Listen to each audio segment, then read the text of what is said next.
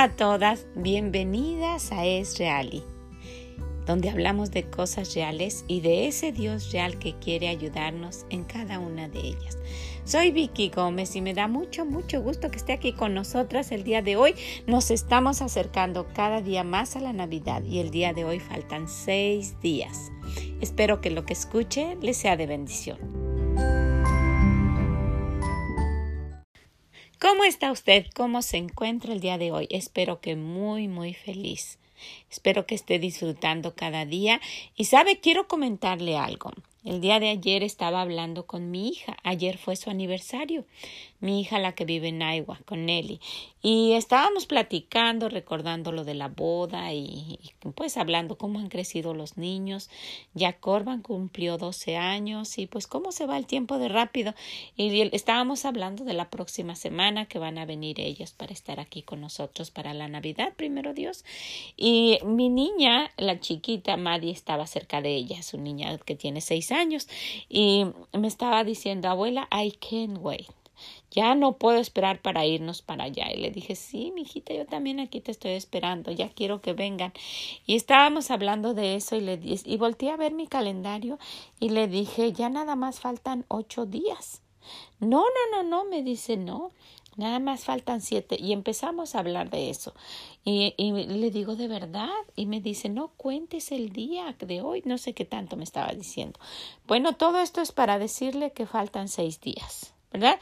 Espero que usted lo esté llevando en su, en su calendario, que lo esté viendo y estaría pensando, ¿qué está diciendo esta mujer, verdad? Yo siempre he dicho, si usted piensa que yo no lo hago bien, yo estoy completamente de acuerdo con usted.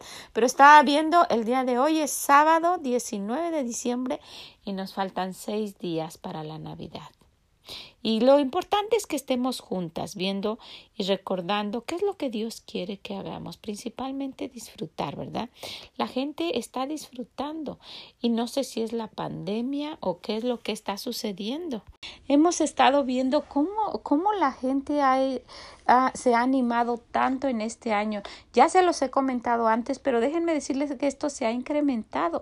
Yo no sé si la pandemia tiene algo que ver, no sé, o se han contagiado unos a otros. Fuimos a la casa de, una de mis hijas y ahí está increíble, toda la calle está toda está decorada. Aquí en, nuestra área hay muchos, muchos que se han unido a las decoraciones, muchos que en otros años no decoraban, están muy alumbradas las calles. El camino hacia nuestra iglesia, eh, vemos en ambos lados, es, es un camino muy, muy bonito, muy tranquilo. Cuando nosotros llegamos a esa iglesia hace muchos años, 20 años o más tal vez, más de 20 años, era solamente una carretera angosta con terreno en ambos lados. Al dar vuelta a esa carretera estaba una casita con un columpio en la esquina. Y caminaba uno sobre una carretera angosta y cuando era tiempo de siembra había pues mucho sembradío, había milpas en ambos lados, unas milpas increíbles porque en esta área de Illinois hay mucho maíz no tanto como en agua, pero sí, sí hay mucho maíz. Y pues caminaba uno un, buen tramo para llegar unos dos kilómetros, yo creo, para llegar a nuestro a nuestra iglesia. Yo creo que dos millas, no kilómetros, pero para llegar a nuestra, a nuestra iglesia, y a, mí me encantaba, pero con el paso de los años ahora han puesto, eh, pues, han, han hecho casas nuevas, zonas habitacionales bonitas en ambos lados y pues no las casas no están construidas al ras de la carretera, cerca a la carretera. Hay un buen tramo en ambos lados grande y allá puede ver las casas, pero es, es muy bonito ese camino ahora. Donde estaba aquella casita, ahora está una gasolinería y, y eh, sigue uno y están las entradas a esos a esos fraccionamientos a esas zonas habitacionales muy muy bonitas y con muchas luces es, es bonito y es, es disfrutar ese ese ese camino. Yo extraño los sembradíos. Para mí a mí me gustaban más disfrutaba más eso. Pero uno debe estar contenta verdad con lo que con lo que Dios le da. Y pues disfrutamos mucho. Y quiero decirle eso. Todo lo que encuentre, todo lo que esté a cerca de usted, búsquele lo mejor para disfrutar. búsquelo. No sabemos si es nuestro último día. Trate de que eso sea no para quejarse, sino al contrario, para ver lo que Dios nos ha dado ese día, lo que tenemos es lo que Él quiso que tuviéramos. ¿Verdad que sí? El día de hoy estamos en en el versículo 7. Para usted, si no ha estado antes, estamos viendo la historia de la Navidad y estamos en Lucas capítulo 2 y el versículo 7. Vimos ayer que María se sintió mal y fueron los días de su alumbramiento y vimos cuál sería el comportamiento que ella tuvo en estar lejos de su casa y no estar ah, pues con las comodidades que uno puede tener ya sea en el hospital o de la manera que ellos tenían a sus bebés en ese tiempo, pero que ahora estaba lejos, ¿verdad? En un lugar donde no conocía y no tenía ni casa y andaban buscando dónde poder estar, pero ella estuvimos viendo qué es lo que pasaría por su mente y ella lo que dijo era que era eso era de parte de Dios, ¿verdad? Que era que disfrutara ese día. Dijo, esto es de parte de Jehová de Jehová, de parte de Jehová es esto, y es cosa maravillosa a nuestros ojos. Este es el día que hizo Jehová. Nos gozaremos y alegraremos en él. Y dijo, ella no, no estaba pues angustiadísima al grado de que qué va a pasar, porque dijo, de parte de Jehová es esto. Y, y, esto muy bonito de lo que yo estaba mencionando, este es el día que hizo Jehová, nos gozaremos en él. Lo que está pasando con usted y conmigo es lo que el Señor quiso que pasara este día. El Señor no se equivoca, no se está saliendo de, del control la situación, no está viendo, wow, esto le está sucediendo a esta persona y yo no me había dado cuenta, ¿verdad? El Señor no es así.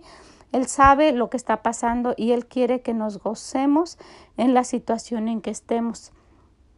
Y usted puede decir, si usted conociera mi situación, no hay una razón de gozo, pues la única razón que yo pudiera encontrar de gozo es que usted no está sola, que usted conoce de Dios y que Dios está cerca de usted. Y esa es una gran razón para estar contenta. Tómelo en cuenta. Y eso es de lo que vamos a hablar. Vamos a ver este versículo, versículo 7, Lucas 2, 7 y dio a luz a su hijo primogénito y lo envolvió en pañales y lo acostó en un pesebre porque no había lugar para ellos en el mesón. Y yo quisiera hacer un paréntesis en esta parte. Dice, y dio a luz a su hijo primogénito. ¿Y cómo sabemos que, que, es su hijo primogénito? Pues si nosotros vamos a través de la palabra de Dios, nos vamos a dar cuenta que el Señor menciona que él tenía más hermanos, que después de que él nació, él tuvo más hermanos. Si vemos en el libro de Mateo, Mateo capítulo 12, vamos a encontrar al Señor hablando. Vamos a ver lo que está respondiendo a los que le preguntaron. Dice entonces, respondiendo a algunos de los escribas y de los fariseos, diciendo, Maestro, deseamos ver de ti señal. Cuando están en esa situación y cuando el Señor les dice, la reina del sur, estamos saltando, esto fue en Lucas 2.38 y vamos a ir al 42 y esto es algo que el Señor les contesta, la reina del sur se levantará, se levantará en el juicio con esta generación y la condenará porque ella vino de los fines de la tierra para oír la sabiduría de Salomón y he aquí más que, más que Salomón en este lugar. Usted va a decir, ¿qué tiene que ver esto con lo que estamos hablando? Lo que está diciendo el Señor es, dice, lo que yo diga es mucha más sabiduría que lo que dijo Salomón en su tiempo. Se recuerdan que en el libro de Reyes, Primera de Reyes, el capítulo 10, y si usted va después, encontramos también en Crónicas, lo repite, encontramos que vino la reina del sur a ver la sabiduría de Salomón y dijo, yo había escuchado, pero esto supera todo lo que yo había escuchado. Vio cómo vivía Salomón, vio, dice, el estado de sus criados, no de él, y ni siquiera de él. Y estaba sorprendidísima y vio, dice que le hizo preguntas y todo le contestó, pero aquí el Señor está diciendo, aquí hay mucha más sabiduría que lo que ustedes se sorprendieron cuando supieron de la sabiduría de Salomón, porque esa sabiduría vino de mí. Y dentro de esa sabiduría y de lo que Dios quiso que supiéramos, vamos adelante. Como algo que no tiene sentido, menciona esto después y lo dice porque quiere que sepamos. Dios está, Dios nos muestra su sabiduría, su poder y de su boca dice esto. Miren en el 46, mientras él aún hablaba a la gente, he aquí su madre y sus hermanos, María, la que, la que estamos hablando que está teniendo al bebé, y sus hermanos estaban afuera. Quiere decir que el Señor tenía otros hermanos. ¿verdad? De esa sabiduría de la boca de nuestro Dios estamos escuchando lo que está pasando. Y le querían hablar y él dijo, y, y le dijo uno, he aquí tu madre fue y le, le dijo, mientras él estaba hablando de todo esto, llegó uno y le dijo, he aquí tu madre y tus hermanos están afuera y te quieren hablar, le fue a decir, ¿verdad? Respondiendo él al que decía esto, dijo, ¿quién es mi madre y quiénes son mis hermanos? Y extendiendo su mano hacia sus discípulos, dijo, He aquí mi madre y mis hermanos, porque todo aquel que hace la voluntad de mi Padre, que está en los cielos, ese es mi hermano y hermana y madre. Nos está indicando a usted y a mí que si nosotras nos sujetamos y hacemos la voluntad de nuestro Dios, vamos a estar al mismo nivel que sus hermanos porque sus hermanos y su madre eran personas, ¿verdad? Después de que él nació de esa forma sobrenatural, después María tuvo otros hijos. Y él dice, yo quiero que esos hermanos que tuve y esa, esa mujer que Dios escogió para que tuviera a ese bebé, ¿verdad? Que ellos, al igual que cualquier otra persona, yo los veo de la misma manera cuando hacen la voluntad de Dios. Esto es para que lo estudiemos y lo analicemos, pero vemos la manera de cómo el Señor se expresa, de cómo nos ama a nosotros, a igualarnos a sus hermanos. Dice, ¿quién es mi hermano? Cualquiera que hace la voluntad de Dios, ¿verdad? Es, es de la misma, yo lo veo de la misma manera. ¿Por qué? Porque la Virgen, cuando era Virgen María, ella hizo la voluntad de Dios y después quiere que nosotras sigamos ejemplo y sus hermanos que sigan ejemplo y dice estos están en el mismo nivel. Qué, qué interesante la forma de mostrárnoslo aquí de nuestro Dios. Pues por esa razón todo esto es para que viéramos que la dice y dio a luz a su hijo primogénito a su hijo primogénito. Y viene lo que está, lo que es muy interesante y conocido por usted y por todo mundo, porque se ve en esos nacimientos que hemos visto muchos nacimientos en camino, como le estaba mencionando, hay muchos nacimientos representados en, en, en, las casas afuera. Usted seguramente pone uno. Yo pongo unos y tengo unas eh, tengo un nacimiento que pongo en un lugar especial y, a, mis nietos les gusta ir y ver y mover los animales y todo. Pero este año hice algo, algo diferente. Tengo unas esferas y, y, en cada esfera tiene el nacimiento dibujado, las siluetas dibujadas. Y en todas partes donde pude alrededor de la casa los puse. Quiero que todo el mundo sepa que esa es la razón del por qué estamos festejando la Navidad. Hice también un, un, una decoración con muchas luces y puse esa esfera en medio. Entonces, pues podemos tratar de hacer, hacer lo, que, lo que podamos y tengamos en, en nuestro, a nuestro alcance para, para decorar nuestra casa, ¿verdad? Bueno, pues solamente quería comentarles eso. Pero esto que, esto, ese nacimiento que usted y yo conocemos, ese que, que está en muchas partes, es lo que menciona aquí. Dice, y lo acostó en un pesebre porque no había lugar para ellos en el mesón. Y se recuerda usted cómo estarían ellos eh, tocando en cada uno de los lugares, cada una de las casas. Esos mesones eran como los hoteles. ¿Verdad? En tiempos bíblicos, pues la gente llegaba a esos lugares que ya las personas tenían especialmente apartados para hospedar personas y pues llegaban, tocaban y entraban con sus animales y tenían un lugarcito nada más para recostarse por ahí con mucha otra, con muchas otras personas. No era que les daban a ellos especialmente un espacio y una suite o, un, o una recámara, sino en un mesón, un lugar grande, a ellos cada, les daban un huequito a cada uno pero ellos ni siquiera eso encontraron.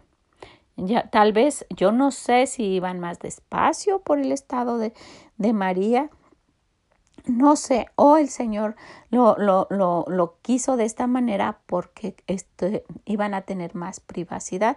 Y Dios tuvo su plan, ¿verdad? Que no, no, no podemos decir exactamente usted y yo, porque no sabemos cuál era el pensamiento de nuestro Dios, pero sí sabemos que sucedió así. Yo pudiera tal vez pensar que porque ellos tenían más privacidad. Y porque dice que les dejaron un lugar en un pesebre. Tal vez dijeron, saben que aquí ya no hay lugar en ninguno, tocaban en el mesón y y, yo estaba pensando, bueno, y si hubieran entrado a uno de los mesones y, y todas las demás personas y luego le harían ahí una esquinita para que naciera el bebé, ¿cómo sería esto? Porque esto fue real, ¿verdad? Todas estas historias no son imaginarias como, como un cuentito, no, estos son, estas son cosas reales. Entonces, pues el Señor acondicionó este, este, este establo para que, eh, o, pesebre, o no sé cómo sería ese lugar, pero sabemos que era un lugar donde había animales y tal vez era un lugar muy acogedor en un lugarcito en una esquina y, y el, la persona que se los dio les dijo, ¿sabes qué? Allá, en allá donde están los animales, allí está acogedor y tiene un lugarcito que, a donde pueden quedarse. Y fue muy privado para ellos, ¿verdad? Pero qué, qué curioso que el Señor nos menciona aquí. Es muy interesante cada palabra que nuestro Dios dice. Porque aquí menciona, dice, lo acostó en un pesebre porque no había lugar para ellos en el mesón. Y esto nos indica que a, a ese, a ese Hijo de Dios no le encontraron un lugar especial. Dios quiso que fuera de esa manera, porque al paso de los años los cientos de años y los miles de años, todavía encontramos ese mismo problema, que no hay lugar para Él. Usted puede decir, como digo yo, wait a minute, yo sí le dejo lugar al Señor, pero sabe, nosotras podemos ver que es muy triste que muchas personas tienen tiempo para todo, tienen un lugar para, en su horario para cada cosa, menos para pasar tiempo con el Señor. Y el Señor está esperando ahí y no hay lugar. No hay lugar en su día. Y eso es lo que quisiera que viéramos el día de hoy.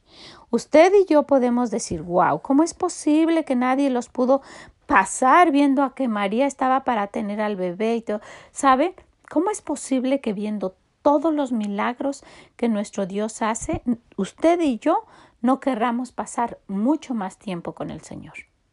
Es exactamente lo mismo. Seguimos en lo mismo, haciendo exactamente lo mismo. No hay lugar para Él. Y quisiera que lo analizáramos. ¿Usted tiene lugar para Él durante su día, en su horario? Piénselo. ¿Usted tiene un, una, un, una hora específica para pasar tiempo con Él o no hay? No hay tiempo. Eso es lo que dijo aquí, porque no había ¿verdad? Dice, no había lugar. Con ustedes tampoco hay, con usted tampoco hay. No hay, no hay lugar para él. No hay lugar para él en su, en su, en todas sus actividades del día. Usted se levanta, se arregla, desayuna, se va a trabajar, regresa, prepara la comida, le da de comer a la familia, hace su quehacer y, en la tarde baña a los niños, se acuesta y no tuvo lugar para poner al Señor en su horario. ¿Sabe? Yo quisiera animarla porque a partir de, del día 26 después de la Navidad quisiera que habláramos de esto, de organizar mejor nuestro tiempo de modo que haya lugar para el Señor. Y esto es solamente una falta de organización de nuestra parte. Usted se ve haciendo esto o ni siquiera esto.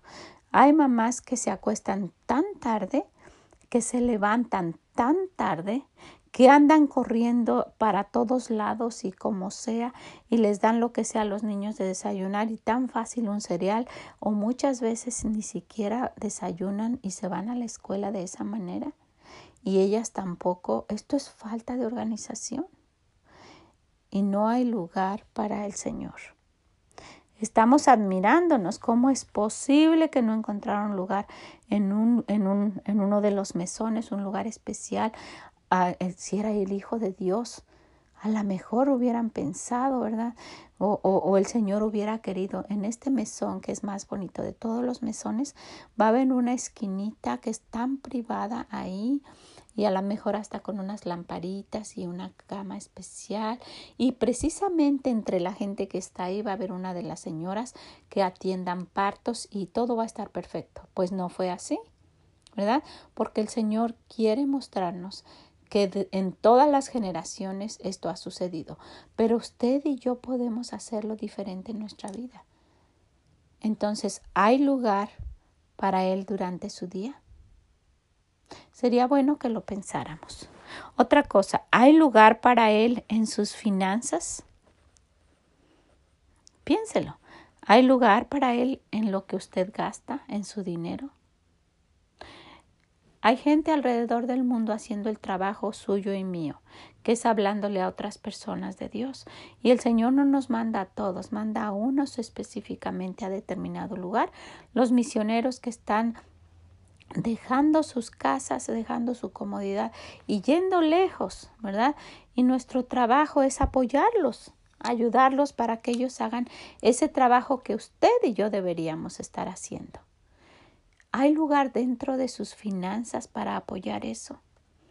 O usted puede decir, no, ¿cómo me va a alcanzar? Si viera lo poquito que gano, bueno, pues si viera lo mucho que Dios lo pudiera multiplicar, si usted pusiera en su corazón de verdad yo me he cansado de hablar con personas al respecto, de, de, que se están perdiendo las bendiciones. Yo ni la conozco a usted ni conozco su iglesia, pero sí le puedo asegurar esto. Usted trate, Trate esto, por eso el Señor dice, pruébame, para que vea si no abriré las ventanas del cielo y derramaré bendiciones hasta que sobreabunde. Pruébame. Con eso poquito que usted tiene, ayude a alguien. Ayude a que la palabra de Dios se extienda. Con ese poquitito a lo mejor usted tiene que tomar un camión para ir a hablarle a alguien ese dinero es muy bien invertido y el Señor se lo va, miren, se lo va a multiplicar no sé cuántas veces. Yo les comenté de mi hermana que ella gastó para un boleto de avión de un solo día y creo que fueron como 900 dólares de un solo día para venir a hablarnos del Evangelio hasta nuestra casa cuando vivíamos en Florida. Solo tenía un día para venir y vino. Y yo estoy segura que el Señor se lo super multiplicó después, porque el Señor no es ladrón. Nosotras prometemos y no hacemos, algunos piden prestado y no pagan, pero nuestro Dios no es así. Él no. Usted dentro de sus finanzas tiene un lugar especial y es el, el número uno donde dice, le voy a dar a Dios, ¿verdad? Las primicias o no. Nos vemos en la misma situación. No hay lugar. No hay lugar en lo que hago. No hay lugar en mis finanzas. No hay lugar en mis pensamientos. ¿Usted se ve pensando hacer lo que Dios haría o no? ¿Sabe? El Señor nos, nos pone en la mente las cosas que contestar y lo ignoramos el Señor nos pone en la mente las cosas que hacer y lo ignoramos. Si nosotras ponemos los, dice el Señor, porque mis pensamientos no son vuestros pensamientos, ¿verdad? Mis pensamientos son para bien. Entonces, si los tomamos en cuenta, pero primero, antes de hacer lo que nosotras queremos hacer, nuestra vida va a ser mucho más bendecida, va a ser bendecida. Hay lugar para Dios en sus pensamientos o todo el día pasamos haciendo lo que queremos y nunca lo consultamos para nada. Mire, si nuestro Dios tiene, tiene la preeminencia en nuestras cosas, si hay lugar para Él en todo lo que hacemos, ¿usted piensa que no vamos a tener una vida bendecida? No, esto no es de que leo un ratito mi Biblia y ya. No, es, es todo está involucrado en él. Usted menciónelo, no hay cosa en la cual el Señor no tenga que ver. Usted menciónelo, no hay problema pequeño o grande que el Señor no tenga la solución. No hay un hecho durante el día que el Señor no esté en control y que Él quiera que sea lo mejor para nosotras. ¿Hay lugar para Él en su vida? ¿En su vida en general o no? ¿Cómo vive usted su vida? ¿La vive haciendo lo que Dios quiere? ¿Dios es el centro de su vida o usted menciona ser cristiana, pero es, es, es, no sé, un día por allá voy a la iglesia, un día por ahí tomo mi Biblia, tal vez un día por ahí escucho alguna predicación o todo su día y toda su vida rige alrededor de Dios. ¿Sabe? Algunas personas pueden decir que eso es fanatismo y se pueden reír. Pues qué bueno que digan que es fanatismo, ¿verdad? Usted, usted conoce esos, a esas personas que son fanáticas de los, de los deportes de los fanáticos del, del soccer, por ejemplo, y traen la playera y a sus niños cuando van a, jugar ese equipo, a todos los niños les compran la playera de ese equipo y dedican el día y se ponen a ver el partido y la señora ni trabaja y si es entre semanas, si es un mundial o si ya es la final de algún evento, eh, todos están ahí viendo.